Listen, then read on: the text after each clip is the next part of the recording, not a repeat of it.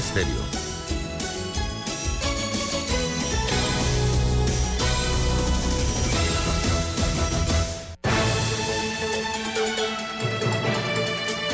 ...7.30 de la mañana en Panamá. Inicia En Perspectiva. La información y análisis de las noticias locales e internacionales. En Perspectiva.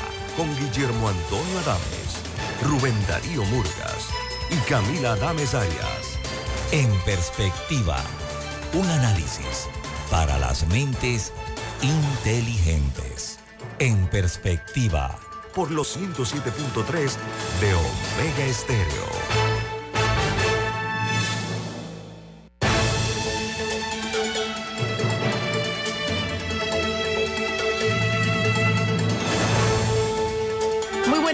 Y bienvenidos a un nuevo episodio de En Perspectiva, un programa para la gente inteligente. Hoy es miércoles 13 de diciembre del año 2023 y le damos la bienvenida a este programa, por supuesto, gracias a Café Lavazza, un café italiano espectacular que usted puede conseguir en restaurantes, cafeterías, sitios de deporte o de entretenimiento. Les recordamos que usted también puede pedir su lavazza desde la comodidad de su casa a través del sitio web lavazzapanamá.com. También es importante saber que usted puede eh, escuchar este programa en todas las frecuencias de Omega Estéreo a nivel nacional, también en el canal 8 de Tigo, a través del app de Omega Estéreo o también el app de Tuning Radio. Eh, para quienes no pueden escuchar el programa en vivo, lo pueden buscar después en YouTube donde puede también ver el archivo de los otros programas y donde sea que usted escuche sus podcasts. Ay, perdón, no se que podían quedar por fuera nuestros amigos de Facebook Live, que muchos nos acompañan todas las mañanas. Bueno, con esto es hora de iniciar nuestro recorrido por algunas de las noticias que hacen titulares alrededor del mundo. Eh, la principal eh, y la más reciente es que en Dubái el COP28 llegó a un acuerdo climático que es el más importante desde el de París en 2015. Sin embargo, eh, no llenó las, las expectativas de algunos ambientalistas y expertos. Ahora, este acuerdo habla de una transición hacia fuentes renovables de energía y la reducción de combustibles fósiles. Algunos pedían su eliminación y este habla de transición y reducción. En, particular, eh, las críticas venían eh, las más fuertes de algunas islas del Pacífico, como Samoa o las Islas Marshall, que son entre los principales afectados por el cambio climático alrededor del mundo, ya que están perdiendo su territorio. Em, algunos puntos que entre ellos y otros países como Bolivia, la BBC resalta los siguientes. El primero es que el nuevo acuerdo no incluye un requisito para que países con más recursos provean ayuda a países más pobres para la transición si bien, o sea, no, por lo menos no lo habla de forma específica, no pone un, requisito ahí. Otro es que eh, algunos, algunos países, y de hecho China creo que estuvo metido en, este, eh, consideran injusto el hecho de que hay países que se han desarrollado por mucho tiempo, en parte gracias a la explotación de combustibles y que esos parecen estar al mismo nivel y con los mismos requisitos que aquellos que aún no han tenido la oportunidad, que tienen los recursos, pero que no, han, no los han podido explotar todavía y no, no han podido obtener desarrollo a través de los mismos. Eh, una tercera crítica al, de, algunos sectores al acuerdo es que no hay una meta para reducir el metano, no se, hace mención del metano, que es uno de los peores eh, gases de, que provocan el efecto invernadero. Lo cierto es que eh, bajo el nuevo acuerdo, los países tienen hasta el 2025 para entregar planes más robustos para reducir el carbono y la meta es llegar a un cero neto para el 2050. Entonces, eh, este es un poco lo que hablábamos ayer, que las negociaciones parecían estar eh, enfriándose porque se había eliminado el lenguaje de, de más, duro. Y si bien sí se suavizó, este sí sigue siendo un... Es la primera vez que se llega a un acuerdo para reducir eh, los combustibles fósiles. O sea, que queda por escrito y que tiene el apoyo de 200 países. No sé si querías agregar algo, Eduardo. En el, el tema de si Estados Unidos firma o no. Jorge, ¿Ah? recordemos que el tema de si Estados Unidos firma o no o, qué va a pasar aunque firme, porque ya recordemos en el tema de París que Estados Unidos sí, pero después cuando llegó el gobierno de Donald Trump desconoce. Eh, no, la verdad es que, que ese es un riesgo. Hay que ver también cuáles son los, los, los pasos para el cumplimiento y verdaderamente, y creo que hay, hay una, lo que pasa es que son varios documentos. Este es como, como la meta, el acuerdo, y de ahí vienen otros, otros documentos que, que son para su, para su implementación. Esos creo que todavía o no están listos o por lo menos no están públicos. Lo que sí es, lo que sí pude encontrar fueron como las metas, pues. Las metas del acuerdo, y esto fue, esto fue lo que se llegó. Incluso con el apoyo de países como Arabia Saudita, que, que son los que habían empujado por la, por, porque se quitara el lenguaje más fuerte. Bueno, incluso ellos sí son parte de este acuerdo para que con un lenguaje más suave, pero que igual está ahí eh, de transicionar eh, de los combustibles fósiles a fuentes renovables. Yo sí tendría curiosidad de ver eh, cuál sería el plan de Panamá. Y de hecho, esta mañana el presidente anunció a, a, quién dirigirá la, la, nueva Secretaría de Energía, ahora que Jorge Rivera Staff pasó al, al Ministerio de Comercio e Industrias, pero eso es una conversación para el bloque nacional. Bueno, voy avanzando con otra internacional, esta vez aquí de la región, y es que en Argentina ya inició la terapia del shock de Milei. El ministro de Economía, Luis Caputo, devaluó el peso argentino, o por lo menos de forma oficial, en un 50% contra el dólar, quedando en 800 pesos por dólar, cuando el, cambio oficial estaba en 391. Este era un cambio bien artificial, desde por lo menos desde 2019. Eh, y ahora, bueno, ahora quedó en 800 pesos. Explica ¿Ah? porque la gente, la gente que no viaja o los que usamos dólares no entendemos mucho del tema del mercado negro, de cambio de moneda. Y cuando tú dices cambio artificial, es porque la realidad es que nadie te cambiaba a esos 395 pesos por dólar, sino que el cambio real estaba mucho más por, por encima. O sea, el valor del dólar era mucho más que el valor oficial del dólar. No, y, y variaba el, estaba el blue y cada vez que había un concierto o algo había un, uno nuevo, dependía con, dependía con quién cambiabas. Y esto eh, fomentaba un, como tú decías, un mercado negro por dólares. La verdad era, era bien desordenado. Bueno, ahora el, el gobierno ha puesto este, ha devaluado el, el, el cambio oficial a 800. Bueno, También anunciaron fuertes recortes en el gasto público, como la reducción de subsidios al combustible y al transporte, también el congelamiento del gasto en algunos contratos y publicidad estatal. A esto se le suma. ¿Ah? La publicidad estatal toda. La canceló toda, bueno, aquí habla de, de, congelamiento del gasto, así que sí. La publicidad estatal toda. Ajá, congelamiento del gasto. Eh, y bueno, a esto se le suman medidas previas, como el que ya habían, habían anunciado el recorte de nueve ministerios, que según Caputo, eh, que es el, el ministro de de Economía reduce en 34% la planilla estatal. Si se, si se elimina, o sea, la eliminación de esos, de esos nueve ministerios. Así que, no sé, ¿cuál fue? ¿Tú llegaste a escuchar el discurso de Milei, Eduardo? Lo primero que dijo es que no había plata y que los primeros años iban a ser muy duros. Eh, recordemos que Milei también ha anunciado dolarización. Yo creo que por allí eh, habrá que entender, creo que Argentina... eso no, ah, prometió dolarización. Exacto. Hay que ver, hay que ver si, si, la, si lo hace. y es que, vamos, la dolarización donde se ha hecho, eh, la misma Argentina trató una vez, pero en el caso de El Salvador y Ecuador, los dos primeros años de dolarización son difíciles de, adaptar eh, de una moneda tan débil como las que tienen estos países a la que pasan a tener. Eh, el cambio, la cantidad, como tú bien acabas de explicar, o sea, doblaron el cambio.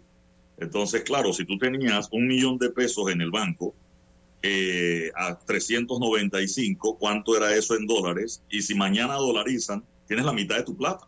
O sea, de un día para otro te quedaste con la mitad de tu capital. Entonces, sí, esas son decisiones muy difíciles que eh, tendrán que venirse y yo creo que eso de ajustar la moneda al dólar es parte de, de ese proceso. Por eso es que mucha gente guarda su plata en dólares o no la guarda en el banco, sino que la cambia en dólares y la guarda en efectivo debajo del colchón, porque es más estable que tener un depósito en tu moneda local y termina pasando esto. Sí. Bueno, eh, pero lo que, es triste, eh, y, Camila, que Argentina llegó a ser uno de los países más ricos del mundo. Y mira cómo ha quedado convertida a Argentina. Yo creo que los panameños nos hemos salvado porque tuvimos la, la bendición de usar el dólar y, no existió nunca el Balboa. Sino, imagínate el desastre que hubiese sido Panamá si el Balboa hubiese existido como, como, como, moneda, como papel moneda real. No, yo diría que, que Argentina sirve de, de advertencia o de para los países de que, de que el mal manejo sí trae consecuencias. Así que creo que nos debe servir de ejemplo de hacia dónde no ir. Pero bueno, eh, otra nota internacional importante es que el presidente ucraniano Volodymyr Zelensky completó su tercera visita a Washington sin muchos resultados. Recordemos que él está en busca de ayuda económica para continuar su defensa contra Rusia. Sin embargo, el paquete económico que incluiría esta ayuda, estamos hablando de miles de millones de dólares, está en, el centro de una disputa en el Congreso estadounidense, ya que para aprobarla, eh, eso, y, o sea, un paquete económico que incluye lo de Ucrania y otras cosas, creo que incluye para Israel también, eh, los republicanos exigen reformas importantes a la manera en que los migrantes indocumentados que solicitan asilo político en Estados Unidos son procesados. Y este es un punto en el que por el momento los demócratas no están dispuestos a ceder. Y adicional a eso, el nuevo speaker, eh, Johnson, está pidiendo conocer también que, bueno, si se le da los fondos a Ucrania, uno, eh, que haya un nivel de supervisión por parte del Congreso y también que, que digan una estrategia clara hacia dónde va el conflicto. O sea, cuál es como, como lo que en inglés llaman el endgame, o sea, hacia dónde van. Eh, no sé si alguno tiene un comentario de eso. Si no, tengo, ok. Y hablando de conflictos, em, la guerra entre Israel y Hamas sigue em, de manera crítica y de hecho eh, ayer al menos 10 soldados israelíes eh, murieron en, lo que ha sido para ellos el peor día de su ofensiva en Gaza. Em, y esto se sumó a que ayer la Asamblea General de la ONU aprobó una resolución que pide un alto al fuego en el territorio en, en, Gaza, o sea, en, este territorio, y tiene 153 votos a favor, 10 en contra, entre ellos obviamente Estados Unidos, eh, y 23 abstenciones, entre las cuales tengo entendido está la de Panamá. Sí, Panamá se abstuvo. Ajá, por eso, Panamá está entre las 23 abstenciones.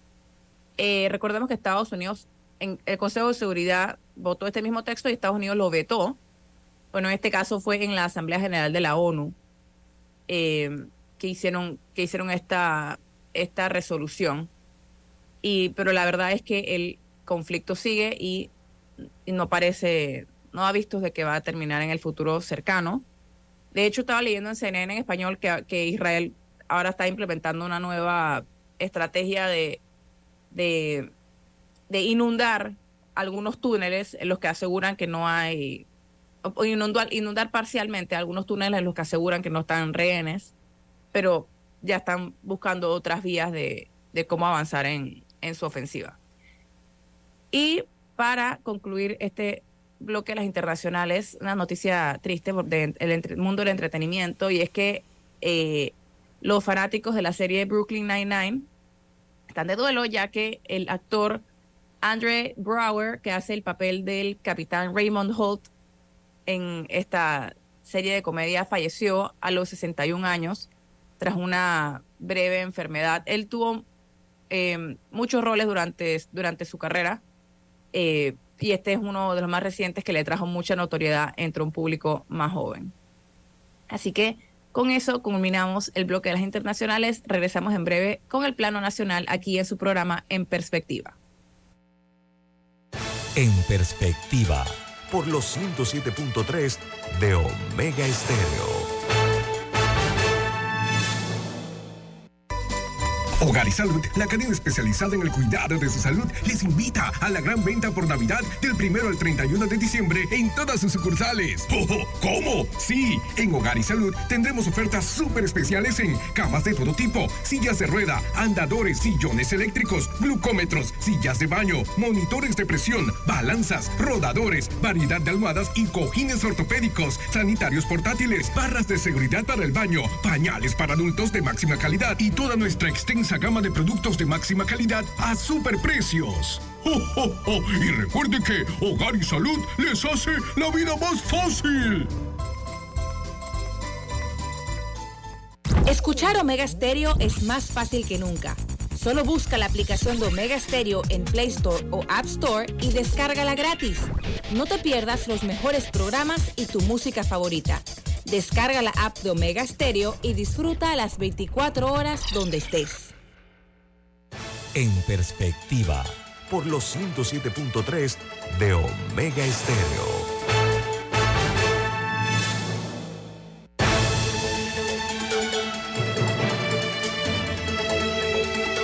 Bueno, y continuamos aquí en su programa En Perspectiva.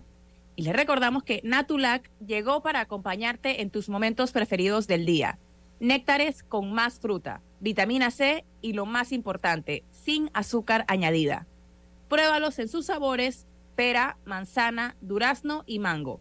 Vive una experiencia saludable y deliciosa con Natulac.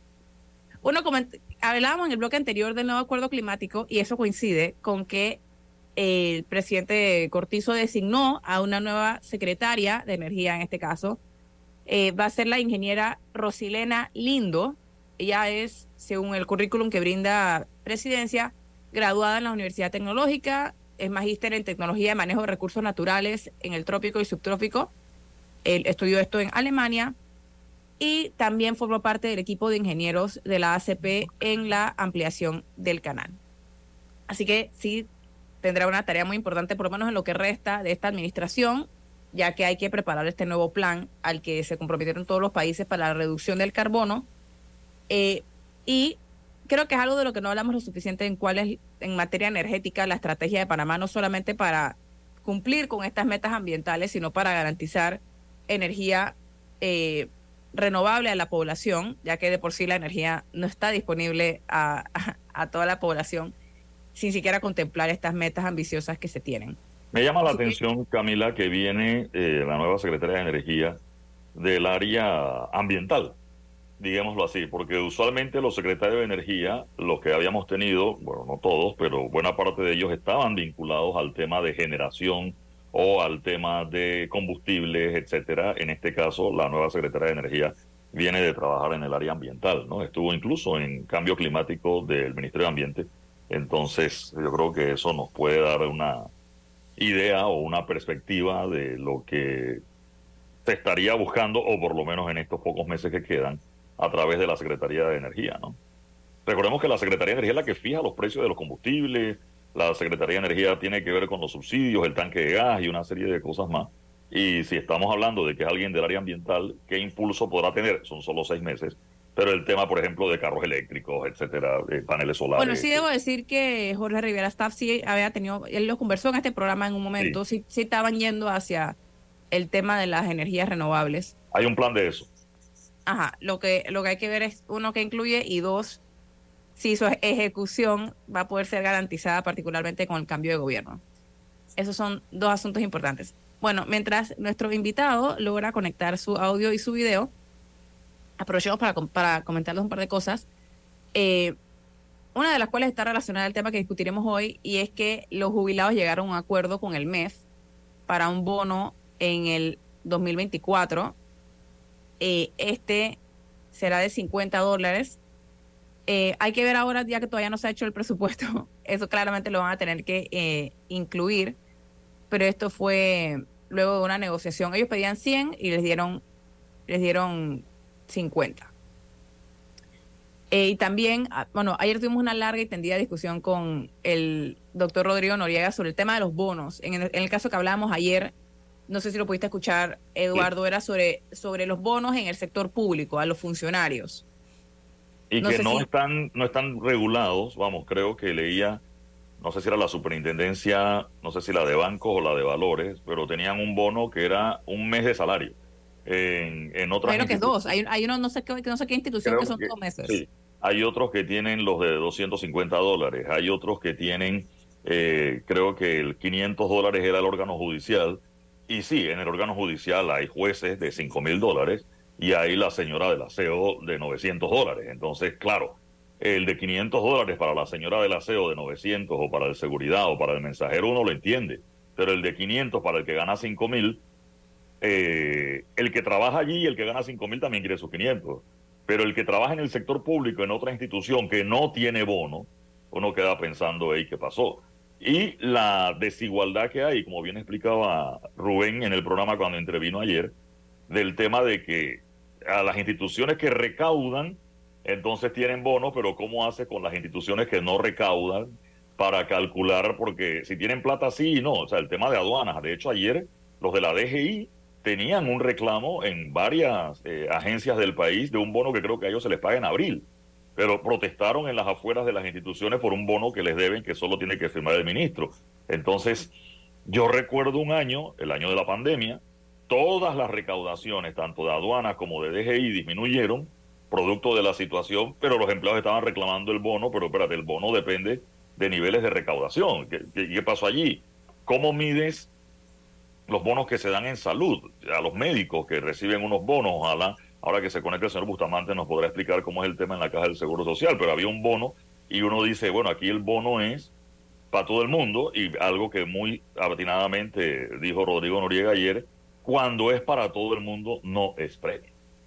O sea, para que sea premio es porque hay alguna situación particular donde se le midió a cada persona, se le evaluó que ojalá tuviese la certeza de una evaluación objetiva, sin amiguismo, sin, eh, tú sabes, el tema partidario, etcétera, para medir por qué le das un bono médico, si completó, si no tiene mora, si no tiene, etcétera, ¿no? Porque, claro, hay distintos elementos de medición para, para pagar un bono o no, pero si le das lo mismo a todo el mundo, vamos, ¿de, qué estamos hablando? Bueno.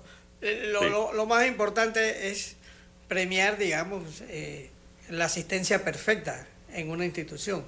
Entonces eso, eh, eh, eh, ese sí, es un incentivo a, la, asistencia, al cumplimiento del deber. Pero estas son cosas que se, se, se, deben regular para bien de los buenos funcionarios del país. O igualar algún día el tema del gobierno con la empresa privada. Claro. En el gobierno no se cobra décimo tercer mes igual que en la empresa privada. Hay un tope de una cantidad que creo que era 400 por muchos años y los empleados públicos recibían creo que 123 dólares. Eso lo subieron hace algunos años, pero igual creo que es como de 700, 800 dólares. Entonces no hay esa certeza o esa bonificación que tiene el resto de empleados de empresa privada. No hay horas extras en el gobierno, sino que te la pagan por tiempo. Y a veces te la pagan por tiempo en unas situaciones que atentan contra la naturaleza del servicio porque si trabajas un domingo te dan dos días libres. Entonces hay gente que agarra eh, y trabajó dos domingos y resulta yéndose una semana completa cuando hay un día libre en la semana y esa persona queda fuera del trabajo y se lo debe, no es culpa de eso. Pero ¿quién atiende a la función que tenía ese individuo en, en el engranaje público? ¿no? Bueno, y justamente ya contamos con nuestro invitado del día de hoy, el doctor Francisco Bustamante. Un honor siempre tenerlo en este programa. ¿Cómo está? Buen día. ¿Nos escucha, doctor Bustamante? Parece que no te escucha. Ok, sí, parece que tenemos un tema de audio. Oh, no, nosotros no lo escuchamos, es que no tiene que conectar su audio. Y yo sí lo voy a apañar de entrada a Francisco Bustamante. No se te escucha, Francisco, creo que hay que activar el, el micrófono.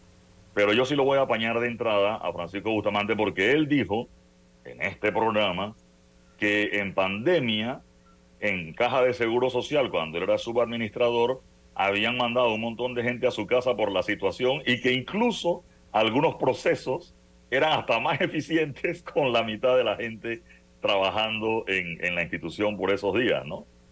Si, mal no recuerdo, palabras del propio Francisco en este programa, ¿no? No, correcto. Y creo que al final del día, un poco el, resumen de lo que hemos discutido es que el problema no es que se, no es la existencia de un bono, es uno, que haya, que haya reglas claras, dos, y, o sea, que no sé si decirlo que haya una justificación para el mismo. O sea, que haya un, hay un nivel equitativo de que diferentes instituciones tengan acceso a algún tipo de bono por, por y que, y que sea de una manera eh, transparente en cómo se entrega. Creo que son algunas de las, de las principales lecciones que tomamos de esta, de esta discusión. Pero bueno, lo cierto es que ahora, hablando de no funcionarios, en este caso serán los jubilados los que lograron negociar este, este acuerdo con el MEF, Don Bono, para el próximo año. Que sigue siendo, Camila, un subsidio. Es decir, el tema de los jubilados, este bono, y todos los aumentos que han recibido los jubilados históricamente son aumentos pagados por el Estado, es decir, no por la caja del Seguro Social. O sea, la gente se jubila y tiene una jubilación por la caja del Seguro Social y todo eso que ha entrado por encima de lo que la persona cotizó es pagado por el Estado. O sea, que en cierta forma también es un subsidio. Creo que ahora sí se le escucha a Francisco. Sí, ahora yo los ahora veo sí. ustedes. Perfecto. ahora yo no los veo a ustedes. Bueno, no, pero no nos tiene que ver. Lo importante es que nos escuche. Lo importante es que nos escuche. Pero nosotros sí te vemos. Sí, conversábamos sobre, conversábamos sobre el, el bono que negociaron los jubilados y también un poco más amplio que el, la controversia que había esta semana sobre los bonos que se pagan en algunas insti- instituciones del Estado. Bien, mira, este, yo creo que todo, todo esto es, es una discusión mucho más, más rica, mucho, mucho más profunda, que tiene que ver con la política del servicio civil panameño, que no existe. No existe una política de servicio civil clara, eh, de manera tal de que cada institución fija sus bonos de acuerdo a la manera como lo negocia con el MEF o con sus trabajadores. Y así no hay realmente lo que se puede decir una medida de medición de productividad de los trabajadores.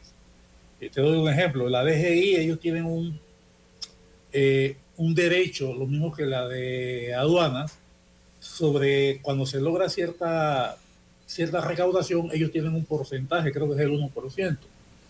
Pero lo cierto es que la recaudación tanto de aduanas como de impuestos es creciente siempre va a ser creciente por el mismo movimiento de la economía, por una mayor eficiencia en el cobro, por sistemas, de tal manera tal de, de que cuánto de ese incremento en recaudación se debió a la productividad de los trabajadores. Eso es muy difícil de medir.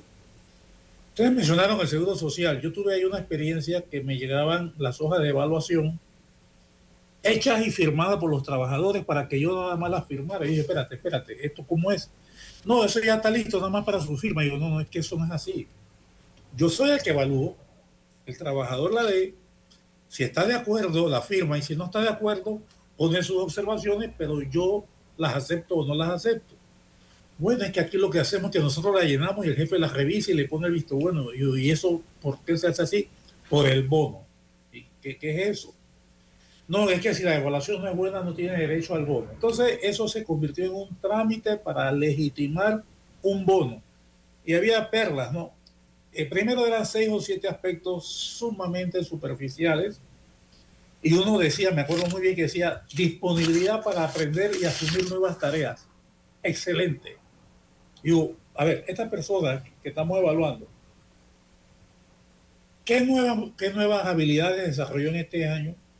¿Qué nuevas actividades se le asignaron? ¿Qué nuevas tareas tiene? No, la misma. Entonces, ¿cómo puedo decir que es excelente? Yo diría, no aplica en todo caso. ¿Ve? Y eso tiene, en el caso del Seguro Social, una, una, una caracterización muy, muy, muy específica. Si tú haces una función distinta a la que tú estás haciendo diariamente, por un X periodo más, automáticamente tiene que reclasificarte a esa nueva posición, aunque la había hecho transitoriamente. Si tú tomas un seminario, hay que pagarte para que te tomes un seminario. De manera tal que yo diría, para no hacer de esto una, una letanía de llanto, la política de reconocimiento de bonos por productividad del Estado es un cuento.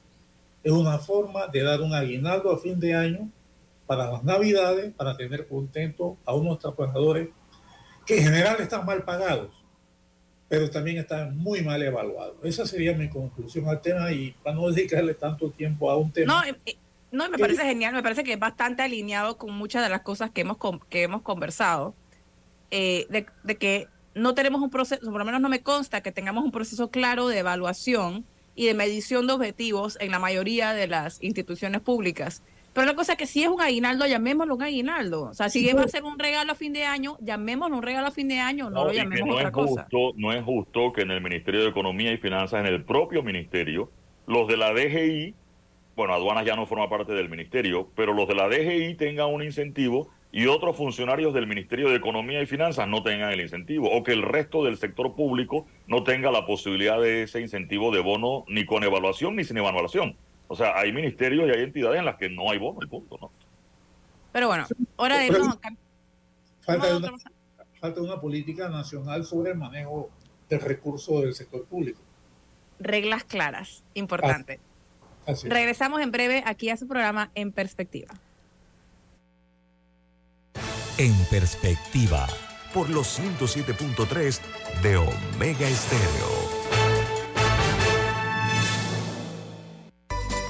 Hogar y Salud, la cadena especializada en el cuidado de su salud, les invita a la gran venta por Navidad del primero al 31 de diciembre en todas sus sucursales. Oh, ¿Cómo? Sí, en Hogar y Salud tendremos ofertas súper especiales en camas de todo tipo, sillas de rueda, andadores, sillones eléctricos, glucómetros, sillas de baño, monitores de presión, balanzas, rodadores, variedad de almohadas y cojines ortopédicos, sanitarios portátiles, barras de seguridad para el baño, pañales para adultos de máxima calidad y toda nuestra extensa gama de productos de máxima calidad a superprecios. ¡Oh, oh, oh! Y recuerde que Hogar y Salud les hace la vida más fácil. Escuchar Omega Stereo es más fácil que nunca. Solo busca la aplicación de Omega Stereo en Play Store o App Store y descárgala gratis. No te pierdas los mejores programas y tu música favorita. Descarga la app de Omega Stereo y disfruta las 24 horas donde estés. En perspectiva. Por los 107.3 de Omega Estéreo.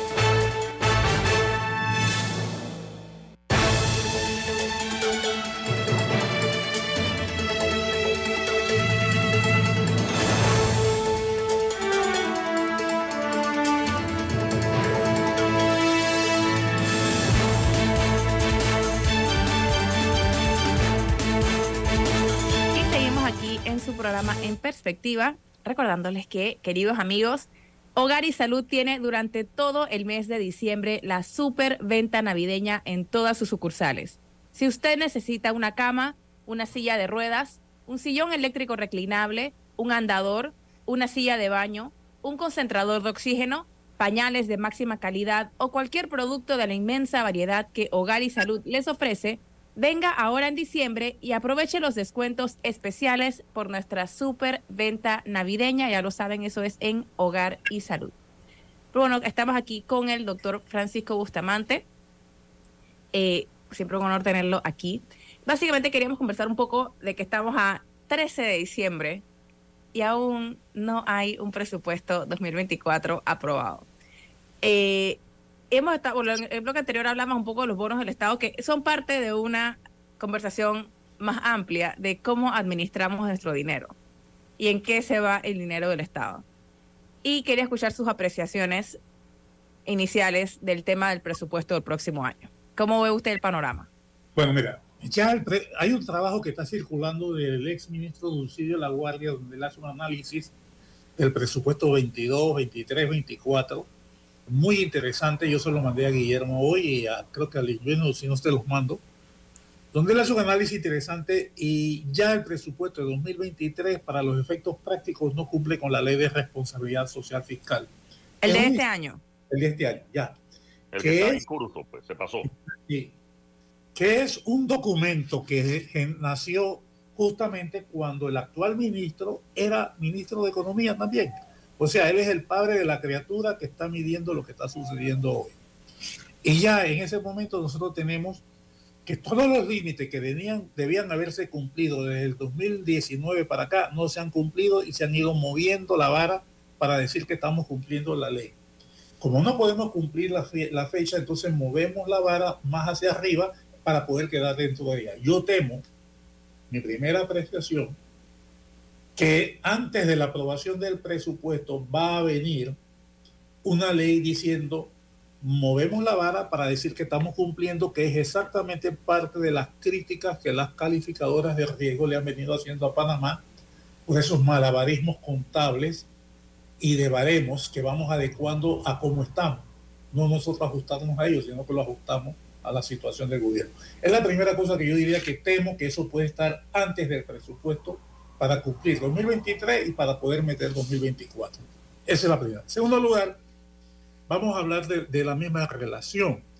El déficit a septiembre de este año ya era de 4.75%, ya a, septiembre de este año, cuando debería ser 3%. Si, si de septiembre a esta parte le sumamos la desaceleración económica que algunos calculan entre 1.700 o hasta casi 3.000 millones de dólares de pérdida, realmente nosotros vamos a cerrar en una situación muy comprometida en cuanto a este año. ¿Y ese 4.75, doctor Bustamante, es real o es el 4.75 medio maquillado, ajustado y estamos muy por encima de eso? Esa es una excelente pregunta, porque aparte del maquillaje, eso es ingresos y gastos de caja. Si tú sumas las cuentas no pagadas o las cuentas no presentadas, no reconocidas por el Estado, tú puedes decir ya de que el déficit es mucho mayor. ¿Por qué? Porque nunca olvidemos, la contabilidad del gobierno central es de caja. ¿Cuánto ingresó? ¿Cuánto salió? No es cuánto debo ni cuánto me debe. A eso voy. Aquí la contención del gasto muchas veces es no pagar, ¿no?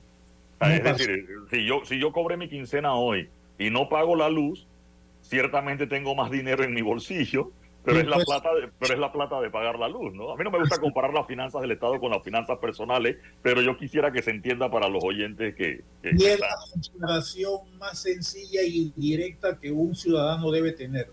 Si yo gasto más de lo que me ingresa, tengo un déficit. Si yo dejo de pagar, tengo deudas que voy a tener que pagarlas. Si voy a pedir prestado, tengo que pagar intereses. Y si no tengo trabajo, ¿cómo voy a pagar? E, e, ese es lo más sencillo. Mira, la otra cosa que, que yo quisiera abundar en, en, esa misma línea es que hay deudas, por ejemplo, solamente en los subsidios a la tasa de interés que a mi juicio no se justifican, hay más de 500 millones de dólares. ¿Qué es, perdón, si puede, ¿se puede reiterar? Hay una tasa de subsidio, la tasa de interés. De, Lo que se le da a los bancos. Sí, que se le debe a los bancos. Cuando eso se puso, la tasa de interés en los mercados estaba entre 12 y 13% la hipoteca. Hoy día, a pesar del alza de la tasa de interés, eso está en 6% y aún así, más la mitad, ahora que está alto, y aún así seguimos dándole subsidio. Esa suma que se le debe a los bancos suma alrededor de 500 millones de dólares. En principio, ellos tenían que descontar eso de los impuestos que pagaban pero ¿qué sucedió? Que el gobierno decidió no aceptarle el descuento. Entonces se quedaban con los papeles en mano y tampoco les sirve ni para pagar deuda ni para descontar impuestos. Entonces eso se ha quedado ahí. Entonces ya tengo ahí una deuda que si entra se dispara todavía más el déficit. Es solamente para mencionar una.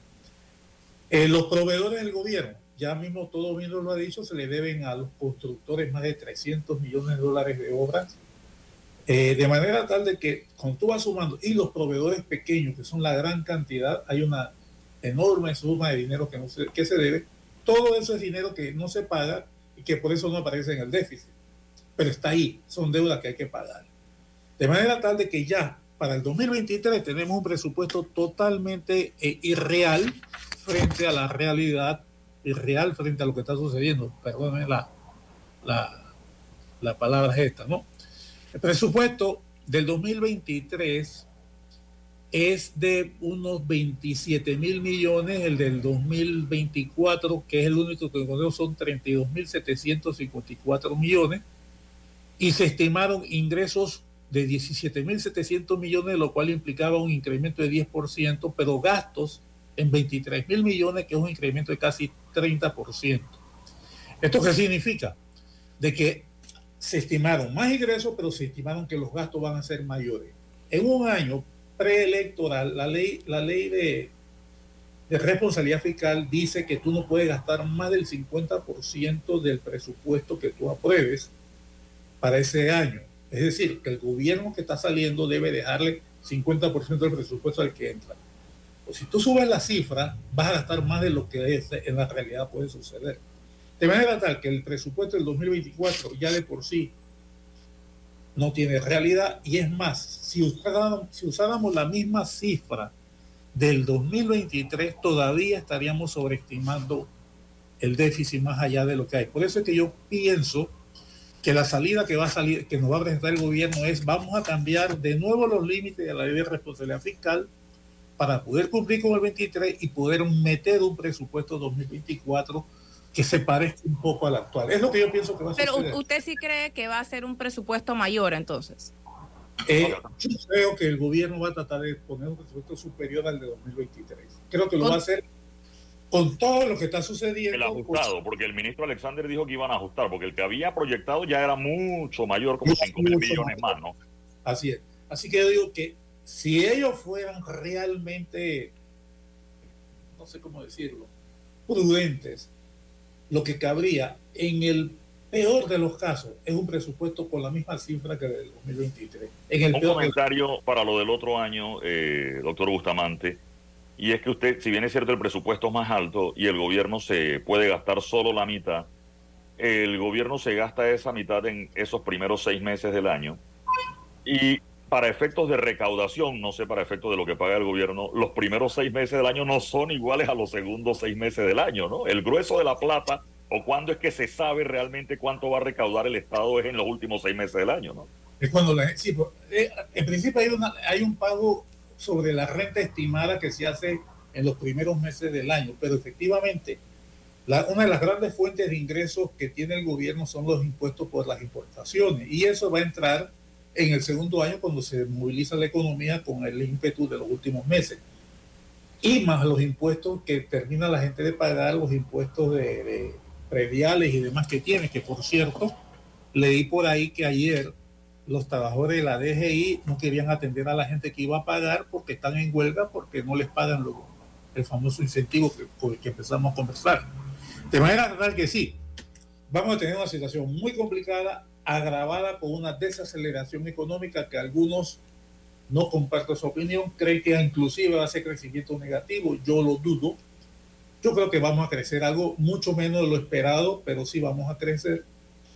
Eh, pero definitivamente sí va a haber una situación de estrechez económica para el próximo año que tiene que reflejarse necesariamente en ajuste del gasto, que este gobierno definitivamente no le veo la intención de hacerlo y que el que entre en julio como primer trago amargo como el del amigo Milei, digo, el señor presidente Milei de Argentina, va a tener que empezar, como dijo él, no hay plata y vamos a tener que hacer ajustes. Yo creo que esa va a ser la realidad que los panameños deberíamos estar preparados para el próximo año y entender que entre las medidas que yo haría si yo fuera ministro, yo suspendería todos los ajustes por leyes especiales. Fueron casi 4 mil años, 4 eh, mil millones este año, fueron 3.396, creo que fue la cifra, solo en ajustes por leyes especiales.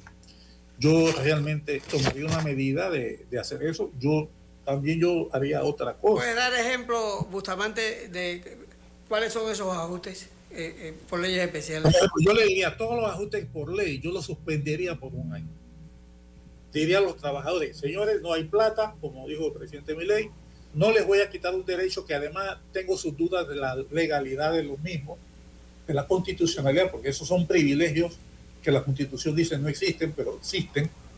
Digo, vamos a posponer esto por un año para ver cómo ajustamos la finanza. Ese sería uno de los que yo haría Definitivamente que hay subsidios que tienen que ser revisados. No tiene ningún sentido tener subsidio a la gasolina. Eso no tiene ningún sentido para nada. ¿En qué sentido? El de la gasolina. Ahora mismo, eh, ahora mismo el precio de la gasolina en el mercado está casi igual al precio de usted. Acabo de leer una noticia hoy de que la producción de petróleo de Estados Unidos, que es casi el 20% de la producción mundial, ha frenado los movimientos especulativos de la OPEC y el precio se está estabilizando. El precio del barril de, de, eh, de Texas está alrededor de 70 dólares. y 80 el Brent. O sea que, que los precios han crecido en la manera que tal y eso se está reflejando, a pesar de las dos guerras que están pasando, en que la gasolina hoy día en Panamá, el precio está casi igual al del subsidio. Entonces no tiene sentido mantener un subsidio de ese tipo. No, este era el momento, este era el momento, hace como dos meses o un mes, era el momento para eliminarlo y no, no lo quisieron hacer. No lo han querido hacer. Vamos a ver los cuántos cuántos fueron los ascensos que hubo en la fuerza pública. Fueron, ¿qué? 1.300, miles de, de, ascensos y aumentos de sueldo. Tienes casi 400 eh, personas en plena edad productiva jubiladas con sueldos de 5 mil a 7 mil dólares de jubilación. Y encima de eso le das una posición con sueldos similares en el, engranaje.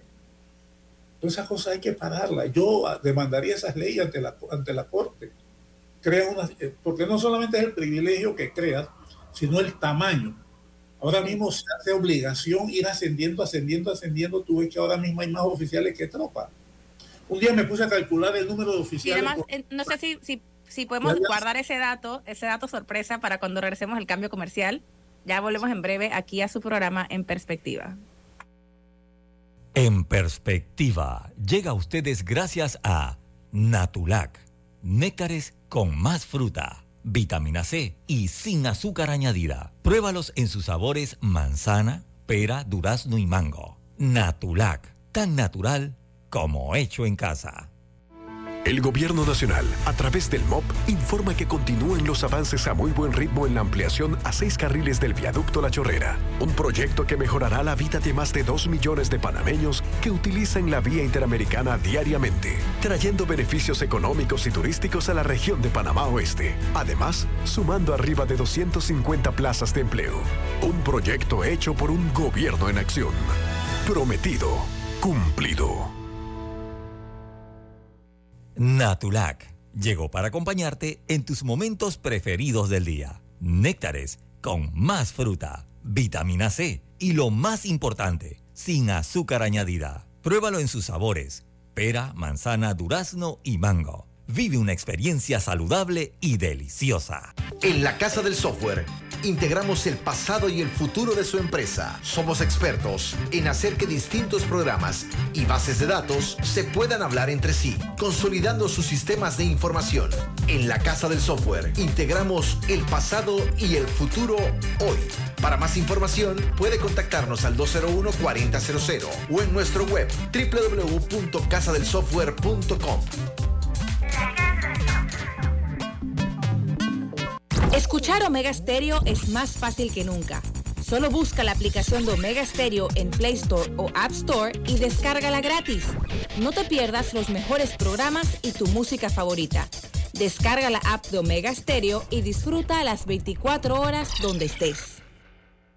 En perspectiva, llega a ustedes gracias a Natulac, néctares con más fruta, vitamina C y sin azúcar añadida. Vive una experiencia saludable con los sabores de manzana, pera, durazno y mango. Natulac, tan natural como hecho en casa.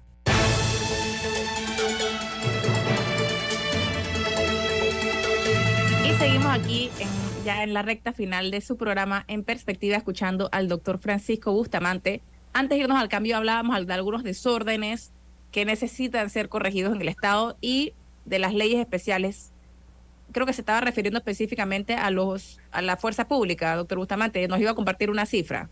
Sí, hace un tiempo yo me puse a calcular el pie de fuerza en relación al número de oficiales. Habían seis soldados de a pie por, cada oficial que había en la fuerza pública. Es una proporción absurda.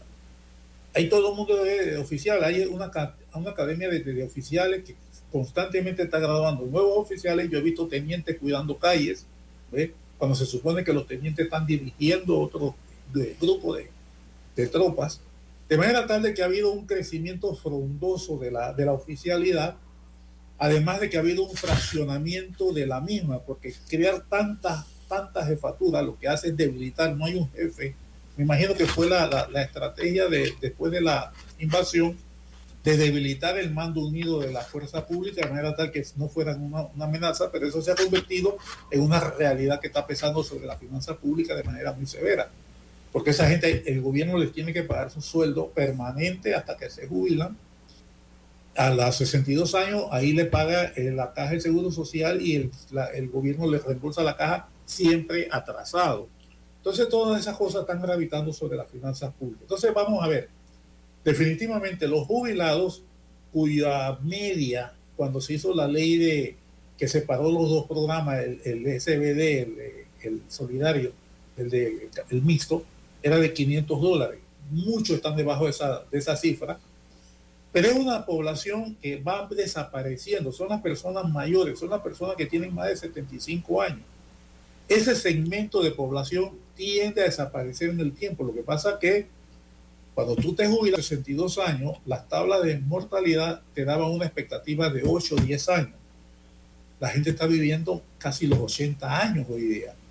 Entonces, lo que tú aportas en el seguro te cubre 8 años el resto depende de la parte de los demás.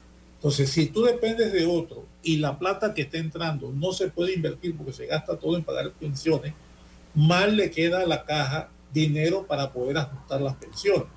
Entonces, ese es un problema que lamentablemente el gobierno tiene que entrar a asumirlo y entonces se crean eh, los ingresos extraordinarios para balancear las bajas pensiones de ese segmento de población que, repito, debe ir disminuyendo porque va saliendo del, del mercado de la vida, van, van, van, van, vamos desapareciendo en el tiempo. ¿no? Ese es un poco lo que está pasando ahí. Por otro lado, lo que dijo Lin Yuen es absolutamente cierto. Un jubilado que le entregó su vida de trabajo al país ve que las nuevas generaciones no solamente ganan mucho más, sino que además tienen una serie de privilegios como estos aguinaldos disfrazados, cosa que no existía cuando ellos se jubilaron cosas que no tuvieron derecho y que sí, ¿por qué no me toca a mí? E, es comprensible. Lamentablemente todo eso te está chocando con una realidad. La situación fiscal del país es delicada, hay que hacer ajustes, pero tú no le puedes pedir a la gente de menos ingresos que acepte ajustes hacia abajo cuando a los que están mejor no lo están sufriendo, no lo están experimentando. Entonces, el presupuesto de 2024 va a tener que ser ajustado no espero que este gobierno tenga la gallardía para hacerlo. No la ha tenido para gastar, no lo va a tener ahora para poner orden, en mi opinión. Así que el nuevo gobierno, no importa el que sea, va a tener que tomar medidas draconianas de ajuste de gasto a efecto de tratar de balancear la situación, poder mantener los servicios públicos funcionando lo mejor posible, educación, salud, basura, agua, ¿A dónde se puede ajustar, doctor Bustamante? Porque yo recuerdo el presidente Cortizo en un momento salieron unas medidas, vamos, creo que los carros oficiales no podían echar combustible los viernes. Unas cosas así que uno se queda y que realmente de qué, tanto, estás ajustando allí, ¿no? Mira, sí, sí, se está ajustando. Te voy a contar. Cuando yo llegué a la caja de seguro social, yo tenía tres autos a mi disposición. Tres autos. Yo llegué y dije, no, no, no, no. Yo me quedo con uno y los otros dos los mando al, al, carpool, al, colectivo de autos. Mi primer choque fueron los choferes. Ellos no querían ir para allá porque ellos eran choferes de la dirección. ¿Y cómo lo ibas a meter allá con el perraje? Fue mi primera pelea. Ellos ya tenían derechos adquiridos. Digo, se van de aquí con los carros, los eché. Me quedé con uno y lo usé solamente para ir a la oficina y para volver a mi casa a las seis y media de la mañana y a las 7, 8 que volvía y lo dejé. Nunca me llevé el auto para ningún lado, nunca lo usé fin de semana, nunca lo usé para asuntos personales.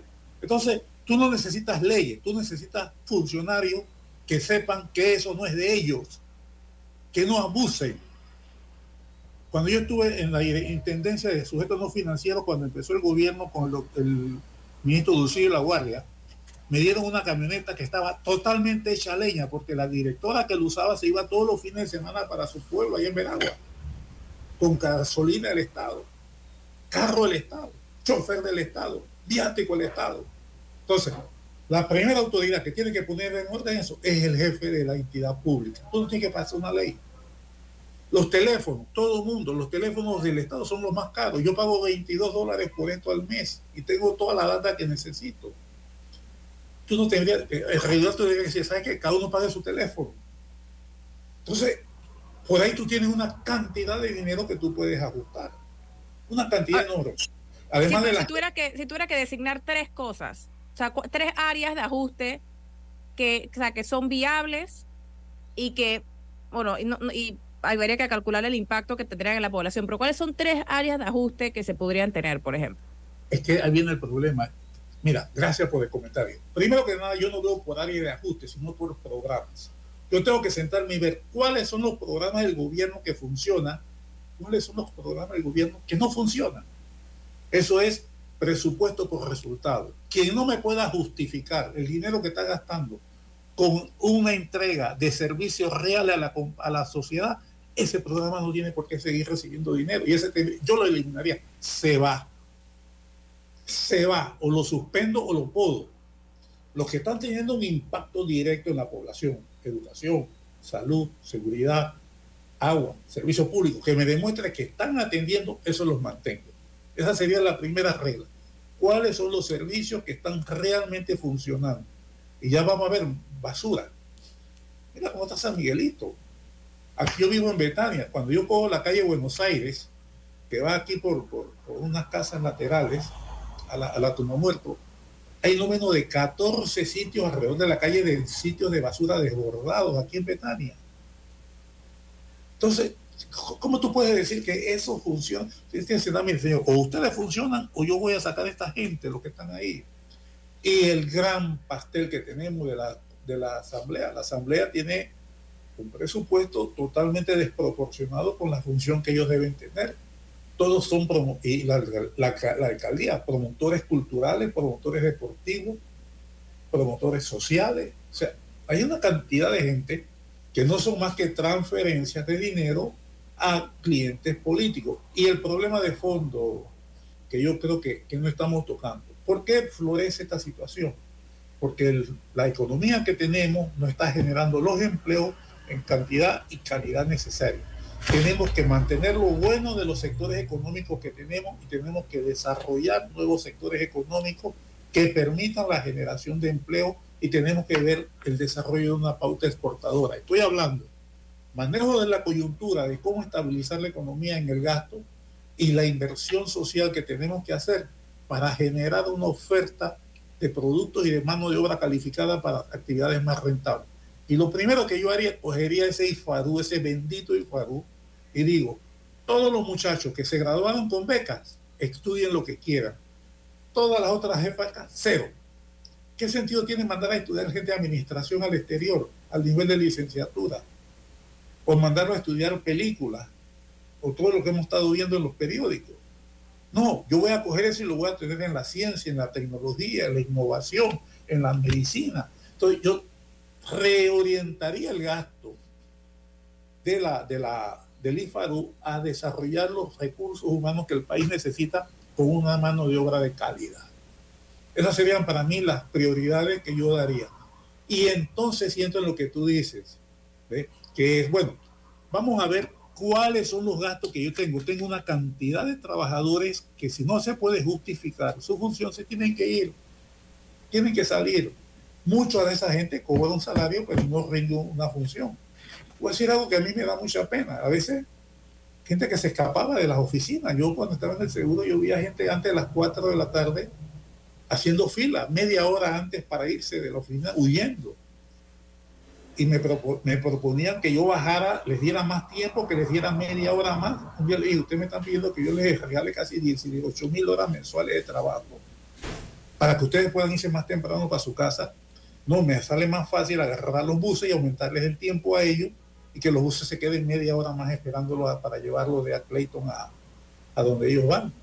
Entonces, hay muchas cosas que se pueden hacer haciendo más eficiente el Estado, reduciendo esa planilla, reduciendo esas leyes especiales o por lo menos suspendiéndolas y evaluando los programas y reorientando el gasto en formación de recursos humanos hacia las nuevas tecnologías, hacia el conocimiento que necesitamos para ir haciendo un cambio en el mediano plazo al desarrollo de actividades productivas que generen empleo. Mientras no hagamos eso, la presión clientelar sobre el gobierno va a seguir y eso abre la puerta para que los políticos tradicionales, justificando la necesidad de empleo, usen eso para mantenerse en el poder. Eso es lo que yo veo. Bueno, esperemos que haya espacio de mejora con el nuevo presupuesto que eventualmente, espero sea presentado a la Asamblea y no nos sorprenda en el próximo año con el mismo. Bueno, muchísimas gracias al doctor Francisco Bustamante por sus sabias palabras esta mañana. Eh, a Eduardo Linyuen, a Rubén Murgas por acompañarnos también y a usted que se quedó con nosotros toda la hora para informarse de lo que ocurre en Panamá y el mundo.